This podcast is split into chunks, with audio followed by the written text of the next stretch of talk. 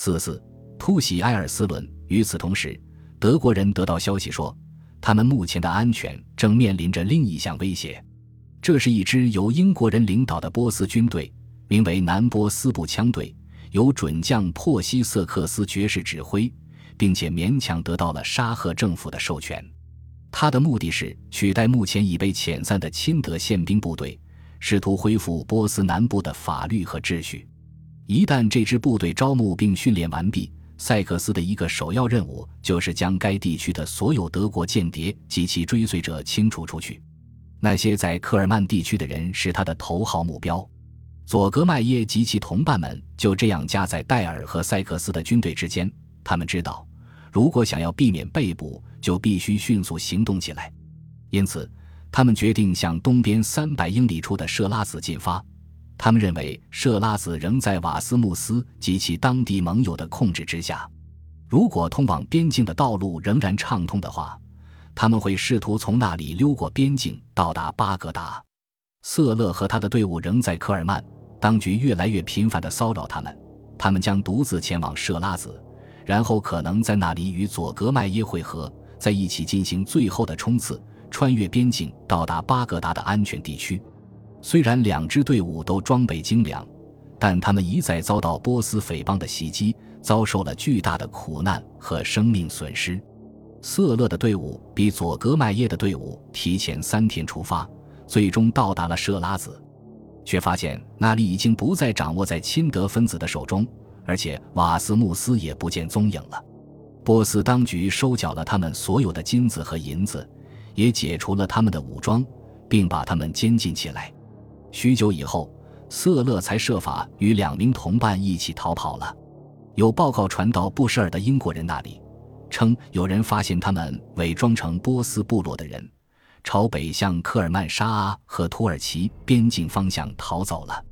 与此同时，佐格麦耶的队伍在向西艰南前行时，也遭到了强盗的多次袭击，而他们当中有好几个人，包括战前的考古学家，都被带走了。这名考古学家后来被毫发无损地交给了塞克斯将军。塞克斯有点震惊，因为这个考古学家竟要求允许他继续进行未完成的挖掘工作。佐格麦耶和其他几个人设法到达了尼拉兹，到设拉子的路程已经走了三分之二。之后，在塞克斯的要求下，被当地政府拘留了。他们被押送到设拉子。并与瑟勒及其他德国军官和军士在当地的监狱里重聚了。最后，在瑟勒越狱之后，佐格麦耶和其他人被交给了一支英国卫队，护卫队把他们送去了俄国军队掌控的伊斯法罕。尼德迈尔上校在他的回忆录中痛苦地写下了塞克斯将军的手下对待他的德国同胞的方式：囚犯们被装进了肮脏的车里，由二百五十名士兵押送。押送者拥有机枪，并由一名英国少校指挥。他声称，一路上他们的手腕和脚踝都有铁链锁着，而且塞克斯下令，如果有人试图逃跑，要当场击毙。事实上，英国人视这些俘虏为恐怖分子，而尼德迈尔却视他们为英雄。尼德迈尔说，当他们到达伊斯法罕的时候，英国领事和他的手下对俘虏进行了嘲弄和虐待。英国妇女拍着他们戴着镣铐的照片，仿佛他们是普通的罪犯，而不是战俘。伊斯法罕不久之前还是他们的大本营，现在他们却在那里被交给了一支哥萨克骑兵护卫队。护卫队解开了他们的锁链，带他们往北去了俄国。在里海的巴库，他们被转移到一个叫纳尔金的近海小岛。这个小岛有点像俄国的魔鬼岛。他们在那里一直待到第二年的俄国革命，才被布尔什维克释放了。英国第一次世界大战官方战士称，一九一六年四月，德国人在波斯开展的敌对活动，事实上彻底崩溃了，他们的波斯傀儡随之也狼狈溃散。现在，不仅大多数波斯傀儡抛弃了土德两国的事业，许多亲德的宪兵成员也被逮捕了。而其他宪兵则被塞克斯将军招募进了南波斯步枪队，负责在英国的势力范围内维持法律和秩序。不久之后，设拉子和科尔曼又牢牢地回到了英国人的手中，而俄国人则控制着伊斯法罕和北部的其他主要城镇。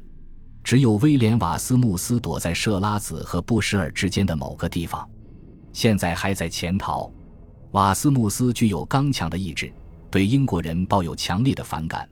他没有表现出要放弃的迹象，也没有失去对追随他的坦吉斯坦人几乎催眠般的影响力。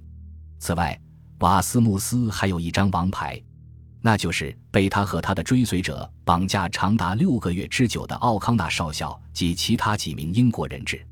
没有人确切知道瓦斯穆斯在哪里，或者他接下来要袭击什么地方。他仍然是英国当局在海湾地区的眼中钉。对瓦斯穆斯来说，圣战离失败还远着呢。